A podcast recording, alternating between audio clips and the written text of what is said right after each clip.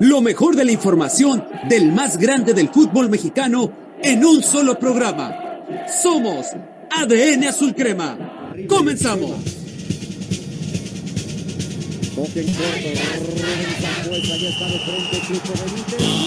América.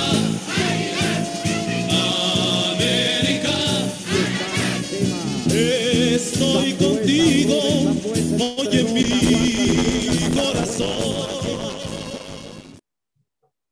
¿Qué tal mi gente? Buenas tardes, Dios me los bendiga muchísimo, muchísimas gracias por estar aquí con nosotros en un programa más de ADN Azul Crema, el equipo más amado o más odiado del fútbol mexicano, pero que a todos los medios de comunicación les da de comer, eso sí, porque siempre todos los medios están hablando de las Águilas del América, le vaya bien o le vaya mal. Y como ahorita la está pasando mal, bueno, pues comen mucho más del club, por supuesto, porque algunos periodistas les da mucho orgullo la situación que está pasando las Águilas del América, si no pregúntenle a José Ramón Fernández, a Faiterson y compañía. Pero bueno, comenzamos, comenzamos el programa del día de hoy y tenemos un elenco muy, pero muy, muy interesante, muy bueno. Y comienzo por presentar a mi compañero que nunca se rasura. Voy contigo, José Luis, hermano, ¿cómo estás? Buenas tardes, gracias por estar aquí, amigo. ¿Qué tal, José Ramón? Un gusto estar contigo y mis compañeros en otra edición más de ADN, ADN Azul Crema. Y se te olvidó decir algo y el equipo Sí. más malo del fútbol mexicano en el año 2022. También incluyéndolo, por favor, ¿no? Porque Sí, no hay claro. que dejar de pasar esta balance que está pasando el Club Azul Crema y eso es lo que tenemos que tocar en la mesa sin ninguna duda. Un gusto, pues como ya se los mencionaba, para toda la gente que nos sintoniza en este debido momento y a darle porque hay muchos temas que seguro van a generar debate el día de hoy.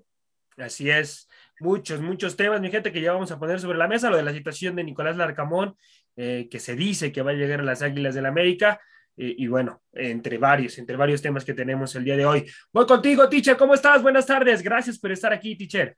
Estimado José Ramón, un gusto estar contigo, con José Luis Rubén y Rodrigo y con toda la gente que se conecta a través de la plataforma digital de Radio Gol. Muchísimas gracias por seguir este programa llamado ADN Azul Crema. Todos somos ADN Azul Crema, aunque vaya bien, aunque vaya mal, pero hoy tenemos que platicar de lo mal que le está yendo al club y que la verdad me da vergüenza, me da pena ajena ver este equipo. Un equipo sin alma, sin ideas, gris, eh, como si fuéramos un equipo chico, o sea, literalmente Yes. como un equipo chico.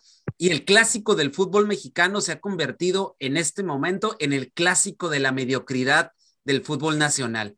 Entre que nosotros estamos mal y que Guadalajara fue más inoperante que nada, al momento de poder definir, porque nos pudieron haber ganado y sencillo, pero pues obviamente no metieron las que tuvieron. Eso ya no es culpa del América, pero lo que el América hizo fue jugar a no perder y eso no es el, el americanismo, José Ra. Pero ya platicaremos al respecto. Así es, voy contigo, Rubencito, ¿cómo estás? Buenas tardes, gracias por estar aquí, Rubencito.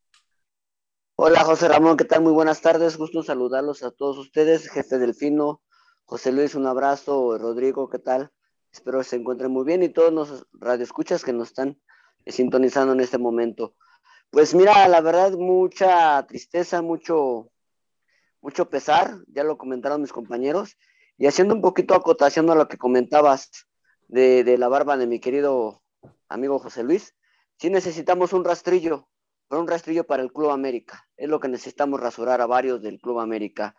Y bueno, en, la, en el partido contra el Guadalajara, una tristeza, una vergüenza, da pena ajena. El clásico se le llamó, de, se le de- de- denominó como el clásico sin colores, pues yo lo, de- lo de- denominaría como el clásico sin golores. Así de fácil, porque no hubo goles. Y además a esto, una frase también, que la popularidad no es sinónimo de calidad. Así es, así es, así es. Muy, muy buena frase, mi queridísimo Rubén. Voy contigo, Rodrigo, hermano, ¿cómo estás? Buenas tardes, gracias por estar aquí. Buenas tardes, compañeros. Los saludo con muchísimo gusto, como siempre. Y bueno, pues la verdad es que pues aquí nos toca platicar un poco sobre lo que está haciendo el América en estos días. Un funcionamiento mediocre y me parece que tenemos que coincidir aquí todos. Pues, se ha visto desde que llegó Solari, ¿no? Ahorita ya no hablamos, no hablamos pues tanto de- del estratega argentino, pero la realidad es que desde su llegada en enero de 2021, pues el funcionamiento había sido muy pobre, muy malo, dejaba mucho que desear. La diferencia es que ahora los resultados no acompañan al equipo y es por lo que estamos hablando el día de hoy. Así que, bueno, pues lo iremos desarrollando conforme pasan los minutos del programa y un gusto como siempre aquí compartir el espacio, señores. Gracias, gracias Rodrigo. Teacher, comienzo contigo el primer bloque y vamos a hablar del clásico nacional, muchachos, en el primer bloque. ¿Para quién es más fracaso esta situación, teacher, de acuerdo al partido? ¿Para quién es más fracaso eh, lo que hizo dentro de la cancha? ¿Para las Águilas del América o para las Chivas, teacher? Mira, te voy a decir algo. A mí no me importan las Chivas. Estamos hablando del de, América. A mí lo que me importa es el América. Pero el América, dentro de sus parámetros de lo que venía presentando, yo por lo menos esperaba, digo yo, aunque yo vaticinaba que era una derrota, eh, desafortunadamente este América, como te lo dije al inicio de mi presentación, eh, deja mucho que desear, es un equipo gris, parco, que no le importa madres nada, y lo puedo decir así, le importa madres nada, y, literalmente este América es una vergüenza en el terreno de juego. Yo, mira, funcionamiento no puedo esperar, puesto que eh, Fernando Ortiz no le estoy quitando méritos, no le estoy diciendo nada, pero tiene apenas, ¿qué será? Dos semanas, dos semanas y media al mando. Por lo menos dirás tú, ok, se le ve algo de, de, de, manejo táctico o algo. Es cierto, está jugando primero a defenderse a que no le metan gol. Eso está bien, por un lado. Eso lo puedo entender porque defensivamente hablando ha sido un desastre América en este torneo. Y bien lo dice José Luis, el peor equipo del torneo, si no fuera porque por, por diferencia de goles estás arriba de Mazatlán. Si Mazatlán hubiera metido un gol más, ahorita estuviéramos todavía en la parte de abajo, ¿eh? y, si, y si nos fuéramos al, al, aspecto deportivo sin meter los cocientes y hubiera ascenso y descenso por el más peor de, de, de, del torneo, América fuera uno de los que estuviera pendiendo de un hilo en caso de que hubiera ascenso y descenso, ¿eh? Entonces, yo, aparte de lo que te digo, yo no le veo a este equipo, deja tú, Funcionamiento no se lo vamos a ver todavía. Falta mucho, a este tipo le hace falta mucho trabajo, pero lo que me da sí, ah, y que te digo, les importa madres, es que los jugadores no tienen amor, no tienen amor por la camiseta, no tienen amor propio. Y digo que la camiseta porque mínimo es el clásico nacional. Se dice que los clásicos se juega de una manera totalmente diferente, que el clásico representa una de las vitrinas y ventanas para poder de cierta manera decir, ¿sabes qué? No he hecho bien las cosas en el torneo, pero esta es mi oportunidad de brillar con mi club y por lo menos tener poquito de vergüenza deportiva de los jugadores.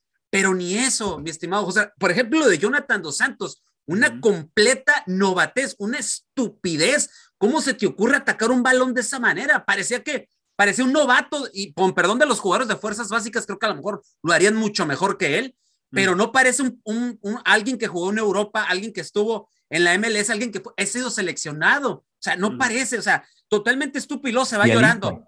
Eh, ¿Mande? Mundialista. Y mundialista, gracias, Rodrigo.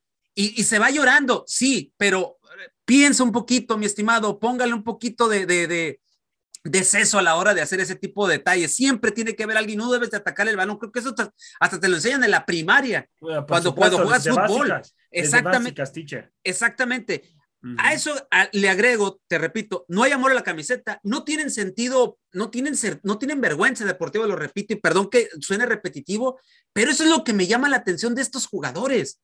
Y a eso agrégales que, José Ra, eh, yo sé que algunos, bueno, no, a la mayoría les han, les han quitado primas, les han bajado sueldos y todo lo demás, pero estos jugadores lo que no se ponen a pensar es que estos partidos que quedan de la Liga MX prácticamente se están jugando su estancia en el Club América. Si ya se pillaron parte de arriba, si ya se pillaron aparte de la del director técnico, viene una cepillada de jugadores, es lo que no se piensan a pensar algunos. o sea, tenemos un equipo de, me da pena hasta, de, bueno, no pena, pero ya lo he dicho otra vez, tenemos un equipo de divas. Tenemos un equipo de divas que la verdad yo los veo muy displicentes en el terreno de juego, veo muy pocos que le ponen algo de ganas, eh, veo algunos que ya literalmente creo que ya no les sienta bien la camiseta, sienten, yo siento que el hecho de, de, estar ahorita con tanta presión encima, no la han sabido manejar. No sé si los están llevando al psicólogo, no sé si le están dando coaching, no sé, no sé, no sé, porque en funcionamiento, eso es otra cuestión. Porque repito, y no es que exima al Tan Ortiz de esto, pero tiene dos semanas y media y con el desastre que se, de, que se dejó con este equipo, también no ha podido hacer mucho, por lo menos ha, ha, ha permeado en que no le metan tantos goles, uh -huh. que es una de las falencias que se había tenido. Pero yo lo que te puedo decir así, así en corto de este clásico, es, por ejemplo, la incapacidad, los pocos disparos que hubo. Es cierto, uh -huh. Roger, que fue para mí el jugador del partido, el jugador, fíjate, hablando de, hablando de uno de ellos, o sea, el, el, mercenario, como tú le has dicho en otras ocasiones, y yo también se lo he dicho, eh, este mercenario, pues sacó un poco de su talento, porque el talento lo saca cuando le da su gana, no le puedo decir de otra manera, pero fue el que le puso un poquito más de cerebro y de riñones en el partido. Ese tiro, si no es por el portero de Chivas, ese tiro iba para gol. Se la mete al ángulo, sí. exacto, ángulo. exacto, pero el, el, portero también da, pues, estaba bien ubicado, da un buen salto, se posiciona bien y es por eso que saca ese balón. Entonces, pero de ahí en fuera, Joserra, no veo accionar, no veo accionar en muchos de ellos, no veo nada. Yo sigo insistiendo, eh, por ejemplo, eh, en que no pones un contención nominal. No sé, el Tan Ortiz, no sé por qué está moviendo tanto las cuestiones de media cancha. Debes de tener, para mí, este América ha adolecido de algo. No tienes fija una columna vertebral. No tiene una contención un, fija, así es. Y, el, y, el, y en un equipo debe de tener una columna vertebral ya, ya establecida. Uh -huh. Y el columna vertebral, que, bueno, o al fijo que tenías era Aquino, pues ya sabemos la historia, ¿no? Ya sabemos uh -huh. la historia. Y no ha regresado y va a regresar, se supone, ya en algunos partidos. Pero no va a estar en óptimas condiciones, José no. Yo siento que Aquino, yo mejor lo, lo descansaba y esperaba ver el siguiente torneo para venderlo, ¿eh? Porque eso de que se lesione a cada rato también no es redituable en América, ¿eh? A ver, pero, si lo quieres vender, tienes que darle minutos, porque si no, nadie lo va a querer. Tienes que darle minutos. Mira, si no... mira, mira, José Luis. O sea, yo entiendo eso, pero honestamente, dale minutos, ok, véndelo, véndelo barato, aunque sea, sácale algo. De lo que tú lo compraste, vende y saca algo. Es más la pérdida que te está generando el tenerlo ahí a lo que le vas a perder en venta. Pero, Ese es... pero yo te voy a hacer una pregunta y me gustaría que me la contestaras. Ok. ¿Más jodido, más jodido le puede ir a la América jugando aquí? No, no creo. No creo. No, no, yo tampoco creo, pero ya. Por eso te digo, dale minutos, que tenga continuidad, para que mínimo, a ver si vuelve a retomar ese fútbol que todos dicen que es muy bueno, que para mí no es un futbolista para las Águilas de la América. Ojo, pero, pero yo creo que, que ahí es cuando Europa va a volverse a picar en él. Y tal vez ahí sí le puedes sacar mínimo la recuperación de lo que ingresaste o le metiste por un futbolista que realmente ha dejado mucho que deber desde su llegada al club. Ahora, pero, por ejemplo, Bruno Valdés, y perdón, uh -huh. compañeros, que les estoy quitando también tiempo a ustedes para su análisis, pero Bruno Valdés es otro que yo siento que ya no debería de estar. No, ahí en la saga. Pero, y te voy a decir algo, ¿eh? yo he visto uh -huh. que en muchos medios de comunicación critican a Bruno Valdés, pero es el que mejor recuperación de balón tuvo en todo el partido. Oye, Así José Luis, pero fue un buen partido. O sea, es que la verdad para mí fue un buen partido de Bruno Valdés. No sé por qué en todas partes lo matan y lo fue lo más rentable en la central. Tuvo salidas muy importantes, Tichere. Tuvo salidas muy importantes con el balón. También te digo para que nos demos una idea. Tuvo salidas muy importantes con el balón, Bruno, ¿eh? Ese, sí. Bueno, bueno, yo no, no sé, yo, ya, por ejemplo. Te entiendo, teacher, te entiendo que es una de cinco, porque ah. no ha dado buenos partidos. Entonces, pero, pero tiene... el clásico mínimo dio la cara. Y, y, tienes a un Jordan Silva en, en la banca, que para mí Jordan está Buen en mejor nivel. momento. Sí, o sea, está en mejor momento. Para mí tampoco no lo hizo no, mal al lado de y Bruno, esa, ¿eh? Y, y esa, porque se acompañó bien con Bruno. Ah, esa es otra. Creo que se, por eso los ponen juntos, porque creo que se entienden pero también tienes a Meré. O sea, si Meré te lo, te lo trajiste, yo sé que no anda en óptimas condiciones, pero dale minutos para que vaya agarrando ritmo. El español también es bueno, por algo estaba jugando en Alemania. Pero uh -huh. eso es lo que te puedo decir para darle oportunidad a mis compañeros, porque ya me extendí un poquito, mi estimado José. Voy contigo, Rubencito, hermano. ¿Qué futbolista, qué futbolista para ti no se llega a salvar, sino que llega a tener una calificación aprobatoria, hermano? Una calificación de entre panzazo llega a pasar un futbolista de las Águilas del la América, hermano? Eh, perdón, eh, la pregunta, ¿en el torneo o únicamente en este partido? En el partido, en el partido, hermano. Yo creo que cuando entró Jordan Silva le dio mucha solidez al equipo. El uh -huh. equipo cambió a línea de cinco y ahí el Guadalajara totalmente se perdió. Uh -huh. Además, sumarle a esto que en el cambio del nene Beltrán, cuando salió Beltrán, el equipo del Guadalajara prácticamente se partió. Entonces es una de las razones por la cual también el América empezó a tener más la pelota y empezó por ahí a tener eh, contragolpes de peligro. Por ahí en una de esas un chispazo divino y el América ganaba el partido, pero también lo pudo haber perdido 2 a 0 o 3 a 0, porque el Guadalajara hay que ser realistas. Sí, o sea, ustedes comentan que la defensa jugó ciertamente bien, pero Guadalajara tuvo muchas oportunidades de gol muy, muy claras. Entonces, Sí, eso también ¿sabes hay que no decirlo. concretó? Te- y te- yo te Por puedo in- dar la respuesta concisa. Por Porque ineficacia. dependen de lo que haga Alexis Vega. Si Así Alexis es. Vega no está enchufado, el equipo no reacciona. No tiene Así respuesta es. Guadalajara. Pero también es. Alexis Vega tuvo un partido pésimo, ¿eh? Por Bueno, eso, y- y pero él si te falló das cuenta, alrededor todas de las dos. transiciones de las transiciones de las jugadas de con generación de gol de Guadalajara tenían que pasar por Alexis porque el equipo dependía de lo que hiciera el futbolista mexicano. Así es. Mira, a- a- algo que yo también quería comentarles a ustedes es, es esto. Acotación de lo que comentaban de los cambios. Aquí yo tengo registrados los cambios de una alineación a otra. Silva por Cáceres, Jorge Sánchez por Cendejas, Naveda por Richard Sánchez, Diego Valdés por Jonathan y Henry Martín por Roger. Del partido de Monterrey al partido contra el Guadalajara. Y algo que yo no puedo entender, a veces, no sé, los técnicos se casan con una idea que a lo mejor nosotros no vemos, es esto que yo les quiero comentar. Poner a Layun a competir contra este jugador del Guadalajara, Alexis Vega, que es un jugador súper rápido, contra, una, contra un Layun que no tiene ya esa velocidad, yo no lo entendí. Y eso lo comentamos, me parece que antes del partido en, en, en WhatsApp, eso yo no lo entendí.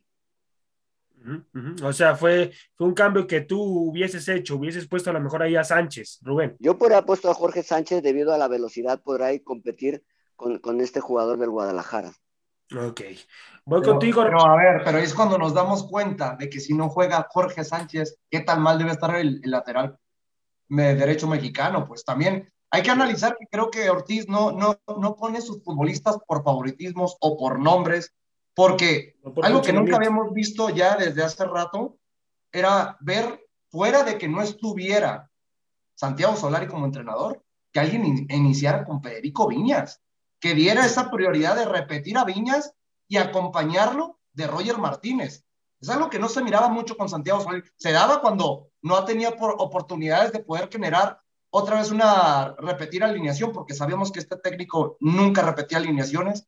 Así de que por lo mismo yo creo que varios aspectos tendríamos que tomar en cuenta. Y una cosa, Jonathan Dos Santos ya por lo que resta de la temporada, bendito sea, mándenlo a la banca. Y creo que Navera, con lo poco que ha demostrado, ha tenido más calidad, aunque venga de una lesión muy larga, que lo que está haciendo este experimentadísimo mexicano seleccionado nacional, como dicen mis compañeros, lo que tú quieras. Pero ya nos dimos cuenta que Jonathan vino solamente a cobrar verdes. Es a lo único que vino porque a, demostrar calidad o a dar un poquito de aporte a la plantilla, no lo está haciendo. Pero es que sabes que José Luis son las características de los jugadores. Ese es el problema que también Solari tampoco veía y, y ahorita también Fernando no ha podido ver eh, las características de cada uno de los jugadores. Los tiene que poner las posiciones. Naveda es un contención fijo, es un, es un contención natural y, y Jonathan no lo es. Jonathan es un jugador de que, que funge como segundo contención y tú necesitabas ahí a un contención fijo. Ahora, otra cosa, otra cosa que se me olvidó comentarles ahorita, lo de Richard Sánchez, no lo vi, ¿eh? está perdido. Yo a. Richard Sánchez no lo encuentro, y no nada más de ahorita, ya de varios partidos anteriormente. Varios partidos así es. Rodrigo, hermano, ¿tú qué cambios radicales harías en las Águilas del América, hermano, si estuvieras en el lugar de, de Ortiz, hermano? ¿Qué cambios de futbolistas harías de inmediato para que el América mostrara un mejor funcionamiento? Mira, mira, eh, mi querido José Ramón, muchas gracias por hacerme esa pregunta. Creo que lo primero que tiene que hacer el América es sacar al Tano Ortiz. Pasó de noche aquí en su paso por México y yo no sé qué mérito hizo como para poder dirigir al América, aunque sea en un proceso de interinato. Pero bueno, yo lo primero que haría es justamente siguiendo la tónica, ¿no? De lo que dice Rubén, bueno, pues tratar de identificar las características de cada futbolista. A ver, tú no puedes jugar con un sistema 4-4-2 poniendo a Fidalgo por la banda. Fidalgo es un jugador que te puede recuperar, que te puede crear, que puede avanzar hacia el área, pero ni siquiera tiene características suficientes como para poder fungir como un extremo. Solari insistió y no le salió. El Tan Ortiz lo está haciendo, no le sale. Lo que tiene que hacer, y ahora sí que pues yo no coincidía mucho con Solari en este sentido, pero yo creo que lo que tiene que hacer es regresar al clásico 4-3-3, ¿no? La línea de 4, yo creo que sí tendría que jugar Jorge Sánchez, porque Miguel Ayuna ahorita no está bastante bien, no, no está muy bien que digamos. En la central, bueno, pues ahí no quisiera meterme mucho, ¿no? Pero por ahí Bruno Valdés, eh, sí coincido que ha tenido malos partidos, ha tenido malos torneos, pero no es momento para criticarlo debido al gran partido que se mandó en el, en el estadio Akron. Eh, bueno, pues por ahí la pareja me gustaría que fuera Jordan. Eh, ajá, y bueno, pues ahí en la lateral izquierda, fíjate, yo te pondría a Luis Fuentes. Luis Fuentes para que ya en el tema de delantera te quede Chava Reyes, pero ahorita pasamos eso. En el medio campo sabemos que Pedro Aquino ya podría estar regresando. A mí me parece que estando apto y listo para jugar, Pedro Aquino tiene que ser titular siempre, ¿no? Ese va a ser tu contención fijo. Y los dos interiores, Fidalgo y Diego Valdés. Diego Valdés que viene de Santos, se esperaba muchísimo de este jugador chileno y a pesar de que no ha metido muchos goles, no ha metido, eh, bueno, ese punch que necesita el América, pues realmente no tiene malos números un gol, tres asistencias y bueno, el equipo ah, teniendo este, este desempeño para el perro, ¿no? Realmente Diego Valdés desde su trinchera, pero ha aportado pues más o menos al equipo y me parece que junto con Fidalgo deben ser la pareja interiores, ¿no? Porque son los más regulares y esa, digo, ¿no? Es mi, mi opinión. Y pues allá arriba ya decía, ¿no? Chava Reyes, me parece que Roger Martínez por lo mostrado el sábado con Chivas y por la otra banda Alejandro Sendejas. No hay más, porque Juan Otero nada más igual vino a cobrar, realmente no tiene lo necesario para venir al América. Compañeros, yo, yo, les tengo una pregunta que me gustaría tocar en, tomar en cuenta después de lo que vimos la temporada pasada, con lo que hemos visto hoy en las alineaciones de esta presente temporada del año 2022. ¿No les gustaría ver mejor a Salvador Reyes como cuando lo miramos como lateral por izquierda, en vez de extremo por izquierda? Para ¿Se impones a Mauro Lainez? No, yo digo a Salvador Reyes. Por eso, ¿a quién pondrías, eh, si no, por la banda izquierda, allá arriba? ¿A Mauro Laines? Sendejas realmente es extremo por izquierda, ¿eh? No es por derecha. Para quien haya tenido la idea de que lo pongan en de la derecha y la derecha y aferrados a la derecha, que, se, que pongan atención a los juegos del Necaxa. Porque en el Necaxa jugaba extremo por izquierda. y los seis goles que consiguió en la presente temporada pasada, eh, con, la, con la que le hizo dar el siguiente paso para llegar al América, jugaba en ese lado. ¿Por qué no poner a Salvador Reyes retrasado, acompañando a Cendejas? Y creo que por ese lado todos lo habíamos anticipado desde la llegada de Cendejas, de que Cendejas le iba a comer al mandado Mauro Laines. Y sí, sí está haciendo así, pero no está jugando en su posición natural. Y es cuántas veces hemos criticado de que cuando un futbolista no juega en su posición natural, no puede demostrar las cualidades que ha demostrado en otros clubes. Estoy completamente de acuerdo contigo, José Luis, pero así así te la voy a poner. Roger Martínez sabemos que es un 9, es un delantero, un eje de ataque. Y si tú lo pones por la banda, que me parece que sería la opción más viable en caso de no poner a Cendejas por ahí, pues no estarías aprovechando sus cualidades como deberías realmente, ¿no? ¿No crees que realmente, bueno, no sé si te acuerdas de la etapa explosiva de Roger Martínez en Europa, en Colombia, era extremo por derecha, la posición que está poniendo a Cendejas. ¿Por qué no mandar a Cendejas por el lado izquierdo, mantener a Roger por el lado derecho y te la juegas con dos centrodelanteros puntas? Los que sí tienes en la banca y en el campo, que es Federico Viñas y Henry Martin. Ya lo llegó a hacer con Miguel Herrera esta dupla y dio buenos resultados. Nomás les recuerdo que hubo entre asistencias y goles entre estos dos delanteros. Así de que, a ver, si te vas a poner a experimentar en un torneo que ya tienes más que perdido, yo creo que tienes que buscar alternativas de cuál futbolistas que ya se conocen a la perfección dentro y fuera del terreno de juego. Así es, así es. Bueno, vámonos al siguiente bloque, muchachos, que... Eh, quería ¿Quieres comentar algo, Rubén, no? sí, rápidamente. Gracias. Eh, bueno, es que el problema de Reyes es este, yo lo veo así, en, en una alineación de 4-4-2 no hay otra manera más que lo pongas como lateral, porque tampoco lo vas a poder de interior. Aquí donde quedaría mejor ubicado sería en un 4-3-3, como lo comenta bien este eh, Rodrigo. Pero el problema es de que también es la necesidad, la necesidad también de los entrenadores, que se cansan con sus propias eh, alineaciones. Y un 4-4-2, como está jugando ahorita Fernando Ortiz, yo no veo más que de lateral a, Reyes y yo creo, yo creo que se desperdicia bastante ahí. Está muy, muy retrasado.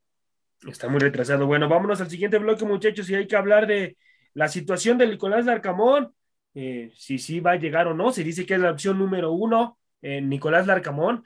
Voy contigo, José Luis, hermano, que anda haciendo ahí movimientos medios extraños. Realmente, Nicolás. Me molesta hablar de este tema, por eso me lo estás preguntando. Pero bueno, manda. No, no, hermano, no. ¿no? No, Re- no, es que yo, lo sí soy de los lo que, no estoy arriba del barco del Arcamón. No, ni yo que tampoco. Yo siempre- este yo le- programa, Creo que vas a ver que yo soy muy exigente. ¿A qué me refiero? De Sí. que no porque realmente hayas dado temporadas rentables y buenos números con un equipo de medio pelo o no tan mediático en el fútbol mexicano significa que los vas a dar en un equipo de mucho peso. Lo hemos visto en muchas veces en muchos técnicos en el mundo, no solamente en México. Y no por algo vestir, digo vestir porque fuera de que seas entrenador tienes que tener los colores de la institución. Yo creo que le va a pesar muchísimo. Si se pone a llorar con el de mercadotecnia por las publicidad que maneja en redes, por un comentario tan fuera de lugar, imagínate cuando lo estén pedreando cada día en la institución en el nido. Es lo que yo no, no termino de- realmente de cuadrar que como unos buenos resultados en un año y medio en el fútbol mexicano te pueden abrir tan fácil una posibilidad de dirigir al equipo más ganador de México. Así es, así es. Concuerdo, concuerdo contigo ahí, hermano. ¿Será, será Nicolás Larcamón, teacher, el técnico adecuado para las Águilas del América, teacher? No. No, no, no, y mira, te voy a decir algo. Nos dejamos guiar por los técnicos de moda. ¿Te acuerdas de este de Pablo Guede? Ajá, sí. ¿Te acuerdas? Aquella, aquel torneo que da con, con Morelia, que curiosamente juegan aquella semifinal, si no me equivoco, contra América. Sí. Y, y te acuerdas que mucho americanista pedía a Pablo Guede en el América, que no, que este puede llegar a dar el do de pecho y que no sé qué, que esto y que el otro y esto. ¿Te acuerdas de Rafa Puente? Que a mí no me desagrada Rafa Puente Jr., pero pero, eh, pero en su momento, yo me acuerdo que por aquella temporada en Lobos WAP, mucha gente estaba diciendo, oh, esta puede ser una buena opción y esto y el otro. Ok, bueno. ¿Te acuerdas? Este, bueno, me puedo así ir, ir hablando de técnicos de moda. El otra vez, platicando con charla entre americanistas, amigos míos, decían, oye, Delfino, es que ya no es el de moda, ya está demostrando su valía, los ha metido, ya los metió dos semifinales y lo que tú dices. Sí, le dije, pero cuando levante el título del fútbol mexicano, hablamos. En ese momento, yo, me, yo cierro mi boquita y digo, adelante, me gusta ahora sí, porque ahí ya pruebas que si puedes con un equipo chico, que, porque, y perdón, y le mando un saludo a los poblanos, en lo que nos escucha ahí en la, ciudad de Puebla, pero es un equipo chico, no es un equipo grande, y discúlpeme, no tengo nada en contra de la franja. Me gusta cómo juega, y lo he dicho en la hora del taco. Me gusta cómo juega este Puebla, me gusta la sangre que le mete el equipo, pero es un equipo que no tiene nada que perder, pero mucho que ganar. Y de eso se está basando el Arcamón en su filosofía de trabajo. Ahora, vuelvo y repito, es el de moda, es el de moda. Volvemos. ¿Quieres un técnico que para mí no es moda, pero yo he visto que han dado haciendo buenos trabajos a donde llega? El señor está dirigiendo a Perú y es muy probable que a lo mejor no vaya al Mundial y se llama Ricardo Gareca. Ese es el señor que para mí ahorita siento que es el idóneo para el América, un tipo serio, trabajador, estudioso, ya dirigió un, un- ya dirigió un equipo ahí este, en, en Sudamérica, sabe lo que es la presión, sabe Sí, lo que es eso. Así de fácil. Gareca, que si más no me equivoco, consigue títulos con equipos brasileños, que es muy complicado en la liga brasileña conseguir títulos, mucho más complicado que en nuestra misma Liga MX. Creo que ese es el punto primordial. Si vas a darle la oportunidad a un técnico de llegar a esta institución, ¿dónde está tu cartel de títulos? Porque Arcamón, yo veo buen funcionamiento y lo que tú quieras, pero bandeja de títulos la sigo viendo en ceros, ¿eh? Ese es el punto. Ahora, José Ra, otra de las cosas, en Puebla, eh, voy a decir una expresión y espero que no se me vayan a agüitar porque últimamente las generaciones son de cristal, pero en Puebla se están bajando los calzones literalmente para que el Arcamón se quede. O sea, No, literalmente. Y, y- y no porque no se quede, con lo que está haciendo ahorita ya se los bajaron. Ese es lo peor del caso. Entonces, ya de- prácticamente le dijeron, si te quedas con nosotros, te vamos a dejar que tú escojas los jugadores que tú quieras. Te vamos a pagar lo que tú quieras. O sea, yo entiendo, ah, está bien la directiva de Puebla, si siguen con ellos, a lo mejor es el técnico idóneo para el Puebla. Pero no yo, para el América. exacto, yo sigo insistiendo. Ujú. Ese va- el banquillo del América, pregúntale a Miguel Herrera, pregúntale al, al Turco Mohamed. Pregúntale a Carlos Reynoso, pregúntale al mismo Matosas, pregúntale a Nacho Ambriz, que Sí, saben, Pero date cuenta con todo respeto al Arcamón, que es todo un ser humano profesional, porque eso sí, de profesional tiene mucho. Claro. Pero todos los nombres que acabas de dar tienen un título con el América y tienen Ah. título antes de llegar al América, ¿eh? A es, y a eso es a lo que iba. Ajá, ajá. O sea, Sí, sí, sí. te- tiene todos esos tipos que nombré, presión la han tenido. Sí. Presión la han tenido. Pero, pero, ojo, estoy hablando de gente que ya tiene un título en su palmarés. Y, y dije uno, por ejemplo, Matosas, bicampeón Con León. con el León. O sea, tenía más que argumentos para llegar. Que pasaran otras cosas es otro, es otro rollo. Entonces, yo te vi, pero el Arcamón, el Arcamón nada más porque ahorita es el, vuelvo y repito, nos compramos la moda. Acuérdate, Joserra, en algún momento hasta el Arcamón, en este momento que le ha estado yendo al, al, al Tata Martino, le está yendo mal, los misma gente empezó a decir que el Arcamón puede ser el idóneo para tomar la selección mexicana. Por eso les digo, o sea, no nos dejemos guiar por la moda. O sea, hay que analizar. Y ahora otra cosa, tan bajo ha caído la América para con torneos, con puntos, con sangre, se merezcan llegar a la América. Volvemos, bajamos el estándar de calidad que tenía para, para que alguien llegara al banquillo o, a los, o, o como jugador a la institución del equipo más ganador del fútbol mexicano. Así es, así es. Voy contigo, Rodrigo, hermano. Dame, por favor, tres técnicos que merezcan llegar a las Águilas del América, hermano, de acuerdo a lo que hayan hecho con anteriores equipos. Híjole, es que te puedo dar tres, pero realmente mi favorito ya tiene equipo y está en Arabia Saudita. Se llama Robert Dante Siboldi. El América se tardó muchísimo. Y bueno, no sabemos lo que hizo con Cruz Azul. No es campeón, por ahí pues no estaría cumpliendo el estándar que, que buscan mis compañeros de haber campeonado con la presión, lo que queramos. Pero pues realmente es un técnico que demostró su valía en, eh, pues, con el equipo de Cruz Azul, ¿no? un equipo muy mediático dentro del escenario del fútbol mexicano me gustó mucho cómo jugaba su equipo, porque bueno, le he repetido en varios programas ya, van varias emisiones que comento las virtudes de este técnico, y es que realmente su equipo no, no, no tenía un esquema, un, un, estilo de juego ratonero, al contrario, sino que iba por los goles, iba por el partido, realmente le apostaba a pues, meter más goles que el rival, ¿no? Y eso fue lo que lo llevó a la instancia de semifinales hasta que terminó perdiendo con Pumas en esa desastrosa noche que, bueno, pues eh, protagonizaron en C1, pero realmente me gusta mucho el perfil de Robert Dante Siboldi, la directiva se, se, tardó mucho y bueno, ¿no? Es historia. Otro nombre, y ojo, aquí me van a tundir todos, pero creo que Juan Carlos Osorio es algo, bueno, un, un nombre que sonaba, ¿no? Creo que no, no me gustaría verlo en el América, sonaba mucho y por eso lo quiero comentar. Y es que, bueno, pues el entorno en el cual se desempeñaba, ¿no? Sabemos que la prensa en México es muy, muy agresiva en el tema de los entrenadores de selección mexicana y bueno, pues lo, lo, vimos cómo llegó y luego cómo salió todo canoso, ¿no? Y lo digo con todo respeto, pero realmente nos sale toda la presión que, sí, sí, que sí. se vive aquí en México y sobre todo al dirigir a, a, la selección, ¿no? Que bueno, está en boca de todos y, y bueno, no, tal vez no todos los días como sería el América, pero sí siempre que había fecha FIFA o algo en juego.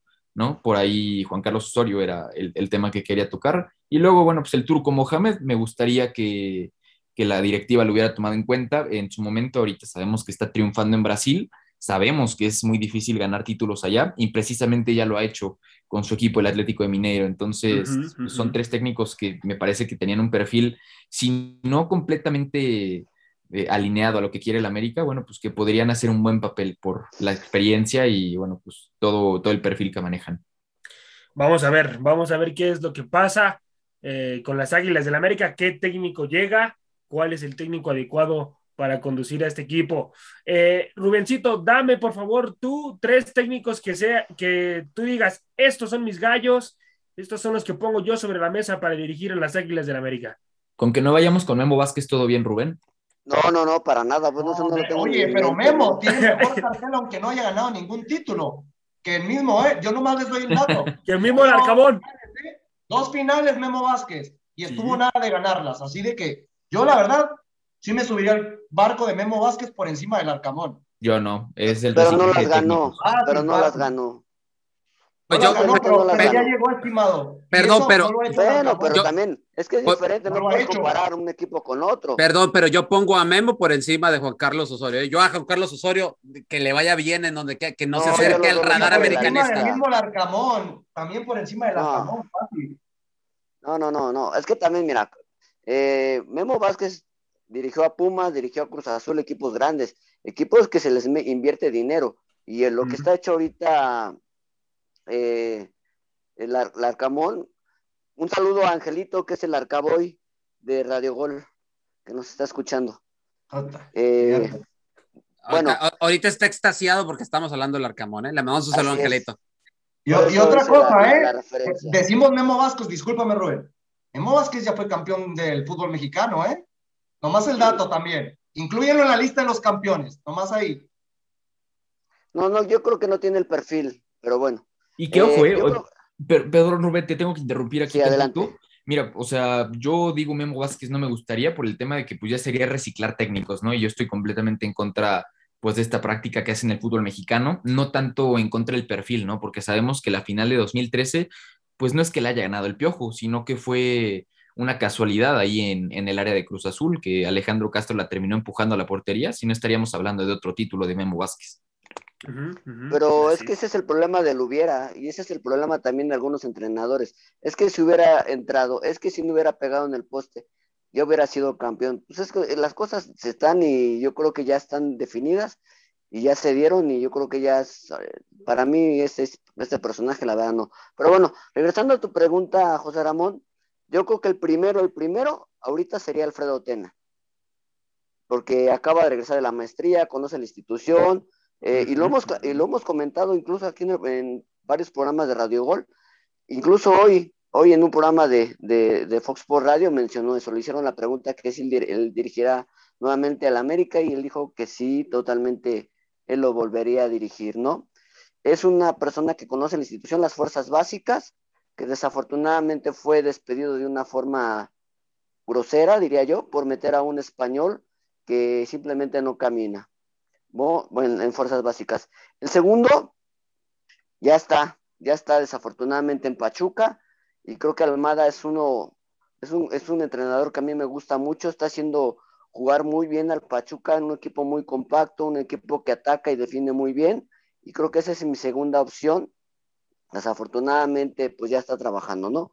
Y la otra que también se ha manejado en algunos eh, programas, el Loco Bielsa, eh, desafortunadamente uh -huh. saldría muy muy caro pero bueno creo que es una institución es un personaje que conoce muy bien el fútbol es muy táctico y es una persona que tiene mucho carácter y es un entrenador que ahorita pondría eh, las ahora sí que las fichas sobre la mesa a ciertos jugadores le, leyéndole la cartilla que necesitan un ajuste de cuentas y un jaloncito de orejas un ajuste de cuentas, dice ahí mi queridísimo Rubén. ¿Realmente el loco Bielsa, eh, José Luis, sería técnico idóneo para las Águilas del la América en este momento, hermano? Nah, es un técnico de moda que dense cuenta, al loco Bielsa se le da a conocer a nivel internacional por su generación de juego, jugar muy bonito, llegar a finales, pero dígame, a nivel internacional en Europa, ¿qué ha ganado el loco Bielsa? Nada, es un larcamón, métanlo a la lista del Arcamón, porque sí, te juega estupendo, te juega de la manera que tú quieras, pero díganme en cuestión de títulos, para que vean, hasta Memo Vázquez tiene un título de Liga MX que no tiene el mismo Bielsa. Así nos damos una idea. Ni nada las le, copas sabe ganar. Ni nada más le, copas. le recuerdo que el loco Bielsa ya dijo América, ¿eh? Sí. Nada más acuérdense, acuérdense, acuérdense nada más y se fue porque no aguantó la presión. Nada más no, ahí nomás le recuerdo. Es, es, un técnico llorón. Hay que, hacer, hay que decir, porque no es la primera vez que uh -huh. por la, los, los, medios de comunicación dice, Ay, ya no quiero estar aquí.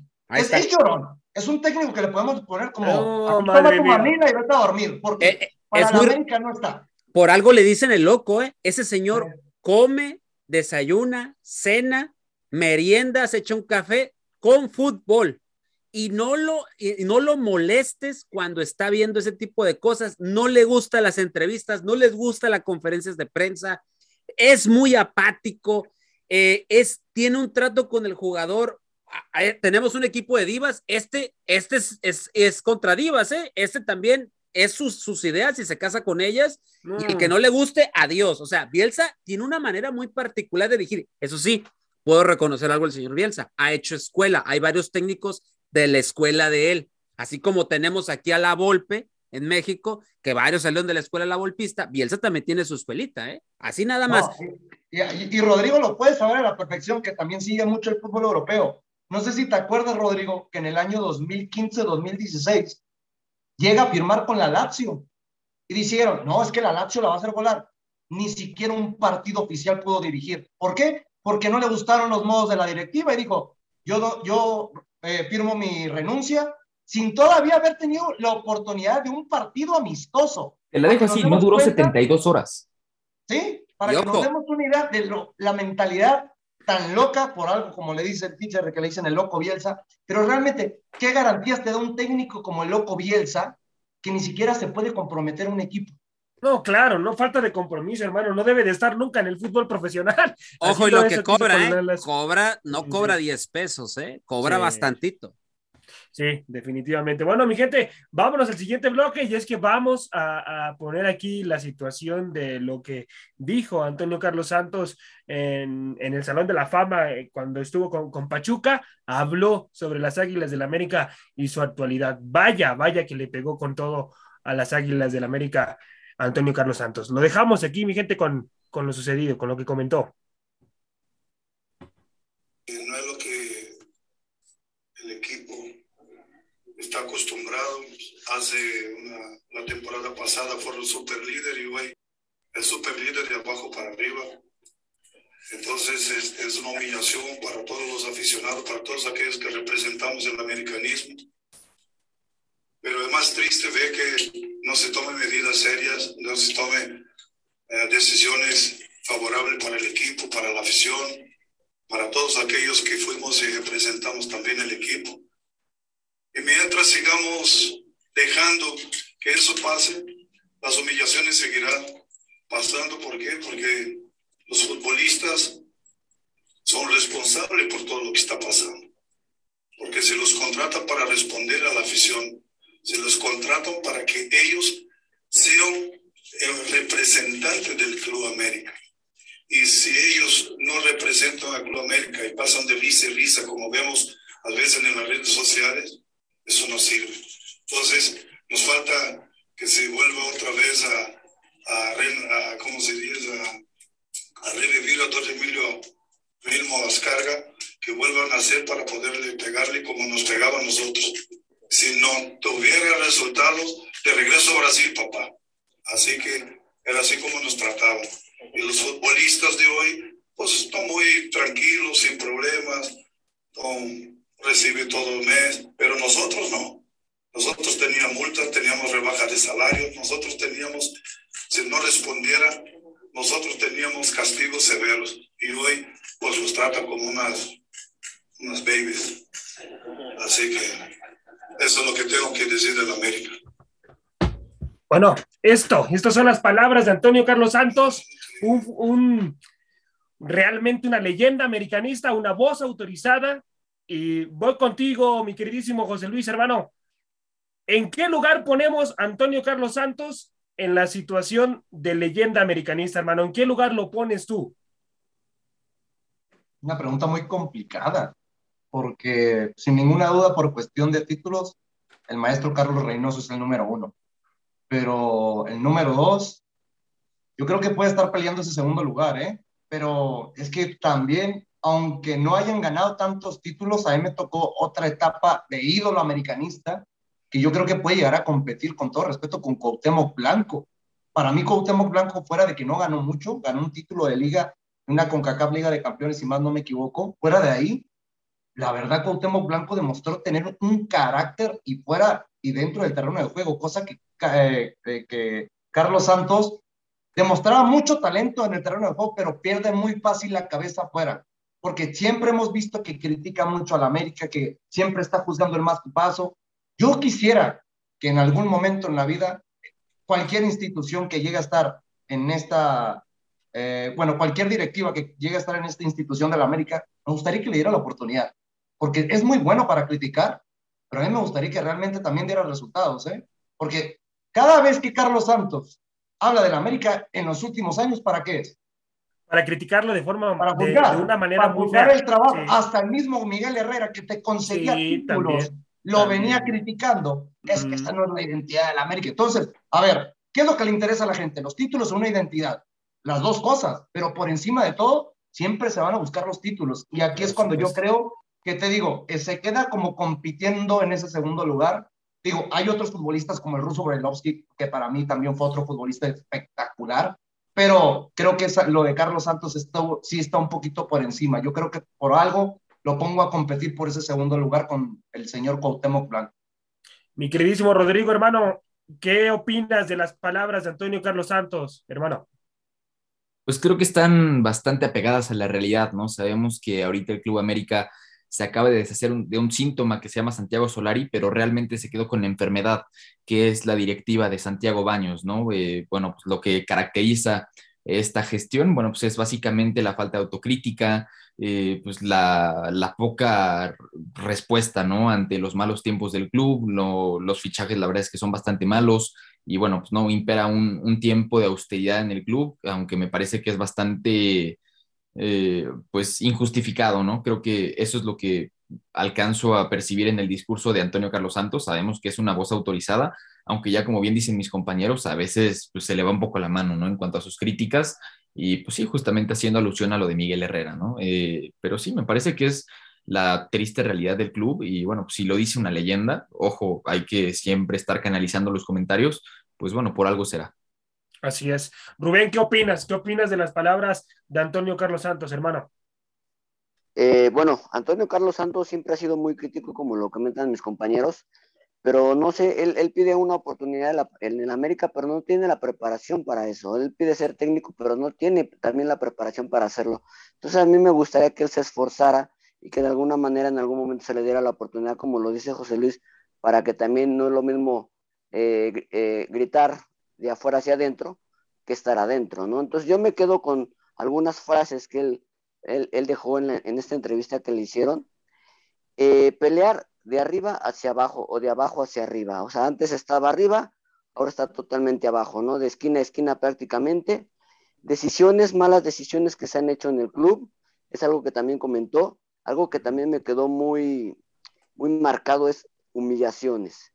Esas humillaciones que tanto el equipo como la directiva, como los mismos aficionados en esta temporada hemos sentido burlas de todos los medios, de los mismos aficionados, que son contrarios a nuestros equipos, incluso de nosotros mismos. De la verdad es una humillación terrible lo que hemos sentido en, este, en esta temporada.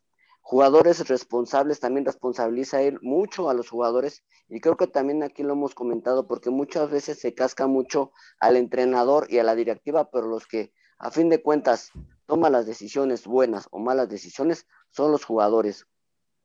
Y, el eh, y un trato tajante, ¿no? También eh, anteriormente, que era muy diferente antes la directiva del Club América, que antes si te equivocabas y cometías errores o tenías una mala temporada, simplemente te daban las gracias. Y ahora simplemente los están consecuentando, los están teniendo ahí, los apapachan y simplemente les dan dando oportunidad tras oportunidad cuando de alguna manera las cosas no están funcionando. Entonces eso es lo que también necesita el América, una revolución directiva de jugadores. Y yo creo que eso es a lo que se refiere Antonio Carlos Santos. Vamos a ver, vamos a ver qué, eh, pues en qué repercuten estas palabras, que yo creo que nada, absolutamente nada. Pero, teacher, si tú tuvieras la oportunidad de estar con Antonio Carlos Santos y, y, hablara contigo acerca de la situación de América y tú fueras directivo de las Águilas de la América, ¿le harías caso siendo una voz autorizada a Antonio Carlos Santos?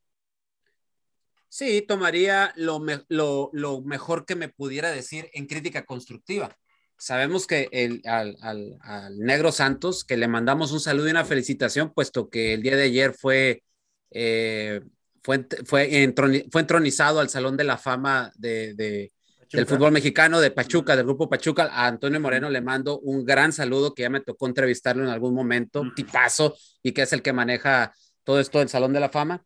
Eh, pero sí, hay que hacerle caso al negro. Hay, hay cosas, hay cosas que el negro Santos son muy rescatables hay cosas que él tiene la razón porque él las vivió, él sabe lo que son los adentros de América. En lo que sí no estoy de acuerdo, de repente, son en las formas y en las maneras como de cierta manera critica, ¿no? En su momento, bien lo dijo José Luis, criticó a Miguel Herrera cuando Miguel Herrera, pues, por números es el mejor técnico que ha tenido el América en, en la historia. Entonces se le critica, yo entiendo, pero Miguel Herrera de cierta manera hay que reconocerle que le regresó una mística que había perdido eh, en algún momento y que Miguel Herrera le, le, devolvió esa mística en los, en los tiempos más recientes al Club América. Ahora, el Negro Santos, bien lo dicen, tanto habla, tanto esto. Yo, como, si yo si fuera directivo, le diría, ¿sabes qué? Vete a preparar, vete a preparar. Es más, te pago un curso, vete a preparar y te pago Peter, un curso. ahí está el mero ejemplo, el capitán Tena. no, no, que- y es que no nada más es el capitán Tena. O sea, ahorita, por ejemplo, está Raúl Rodrigo Lara, eh, o sea, el mismo Sánchez Yacuta, que, por, este, que también está dentro de la institución. El, eh, ha habido un montón de jugadores que han pasado ahí por las fuerzas básicas y que por amor al club dicen, ok, yo critico, pero aquí estoy. Entonces, es negro, o sea, en, en buena onda, o sea, que vaya pida una oportunidad o que vaya y se prepare y después ahora sí diga, aquí está mi currículum, yo tengo una preparación, soy director técnico, quiero empezar con fuerzas básicas, o sea, quiero empezar con los chavitos. Imagínate un tipo como el Negro Santos, que antes, que antes de llegar a América, él iba a España a jugar, ¿eh? Él tenía un precontrato para ir a jugar a España. Y nada más que llegó a América y le dijo, ¿qué onda? Bueno, no llegó a América, por si no sabían, llegó directivos de la UDG por él. Y en el avión, quién sabe cómo hicieron, pero en el América, llegaron directivos de América y dijeron, te damos una lana más y vente a América. Y en el avión hicieron el cambio y en el avión le dijeron, vas al Club América. Y la historia, ustedes la conocen. El Negro Santos, uno de los mejores extranjeros que ha llegado al Club América. Yo lo pondría incluso Reynoso, Celada, y luego viene el Negro Santos. Así de esa calaña. Y por ahí atrásito, mi ídolo, obviamente, el ruso Brailovsky. Entonces, eh, así de esa manera yo pongo al Negro Santos. Yo, del Negro Santos, yo te lo puedo decir, ver jugar al Negro Santos era un deleite, Sí, sí, sí. un sí, tremendo deleite. La, La velocidad que tenía Teacher era majestuosa. velocidad, en la pausa, La pegada. la pegada, o sea, la manera de, de- de cobrar penaltis, frialdad absoluta. Y a eso, no sé si recuerdas, Rubén, y ustedes lo han visto por YouTube, ese partido con- contra el PSV Eindhoven en una, en un este, en un aniversario de la América, que él les pone una trapeada en media cancha, literal al PS, al, al PS, al PSV Eindhoven. La verdad, mis respetos para el negro, le mandamos un abrazo, por eso estamos hablando de él, porque hay que reconocer que aparte de eso, el negro Santos no nomás estuvo en América, estuvo en varios equipos del fútbol mexicano y que Santos. dio cátedra, dio cátedra y que de América se fue a Portugal, acuérdense, y después de Portugal regresó nuevamente al fútbol mexicano con América y después tuvo un recorrido largo con varios equipos de la Liga MX. Así es, así es. Bueno, bueno, mi gente, vámonos ya al último bloque, ya prácticamente para cerrar el programa el día de hoy aquí en ADN Azul Crema. Y vamos a hablar del partido de las Águilas del América, que su próximo juego es contra Toluca y que el América tiene que sacar un resultado de tres puntos, me parece, si quiere aspirar por lo menos a situación de repechaje. Lamentablemente tenemos que estar hablando de este tema,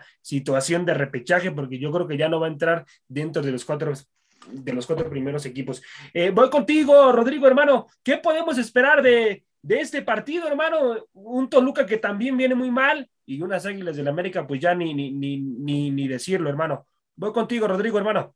Sí, completamente eh, creo que volcado a favor del América. Sé que, pues bueno, los resultados recientes no han acompañado al conjunto de Papa, pero bueno, si nos ponemos a ver el, el repasón que le dio el conjunto de Pachuca justamente a, a, Toluca en casa, bueno, pues nos da para pensar que el América podría hacer algo interesante, ¿no? Sobre todo porque es el Estadio Azteca. Sé que no se gana en casa desde octubre del año pasado, pero bueno, pues pensemos que este puede ser el inicio de, bueno, pues el, el, la, la, vuelta, ¿no? Cómo la América le da la vuelta a esta situación, pensando en que, bueno, viene Toluca justamente al Azteca, luego juegas contra Necaxa, y ya para finalizar esta tripleta de partidos asequibles y que tienes que sacar 9 de 9, bueno, viene Juárez. Entonces, creo que tiene que ser el inicio del fin de esta, de esta crisis en la que está inmerso la América, y me parece también que, bueno, pues eh, con, la, con el regreso de Aquino, también podrías, a ver, creo que va a la banca, ¿no? Eh, por ahí mis compañeros podrán confirmarlo.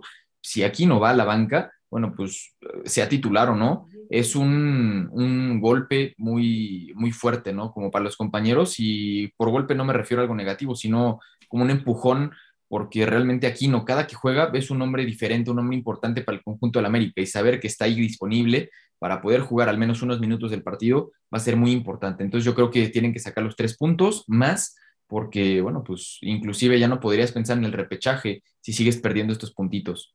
Así es, así es. Y sí, Pedro Aquino va a la banca, eh, iría a la banca en, en, este encuentro. El siguiente encuentro que es contra Necaxa, ya sería tomado en cuenta, ya sería decisión técnica si lo pone en el 11 y de- en el 11 eh, número uno, si entra como titular eh, Pedro Aquino, el peruano. Pero bueno, vamos a ver qué es lo que sucede. Debilidades, teacher, debilidades que tiene este Toluca, que son las dos peores defensas, ¿eh? Las dos peores defensas del fútbol mexicano.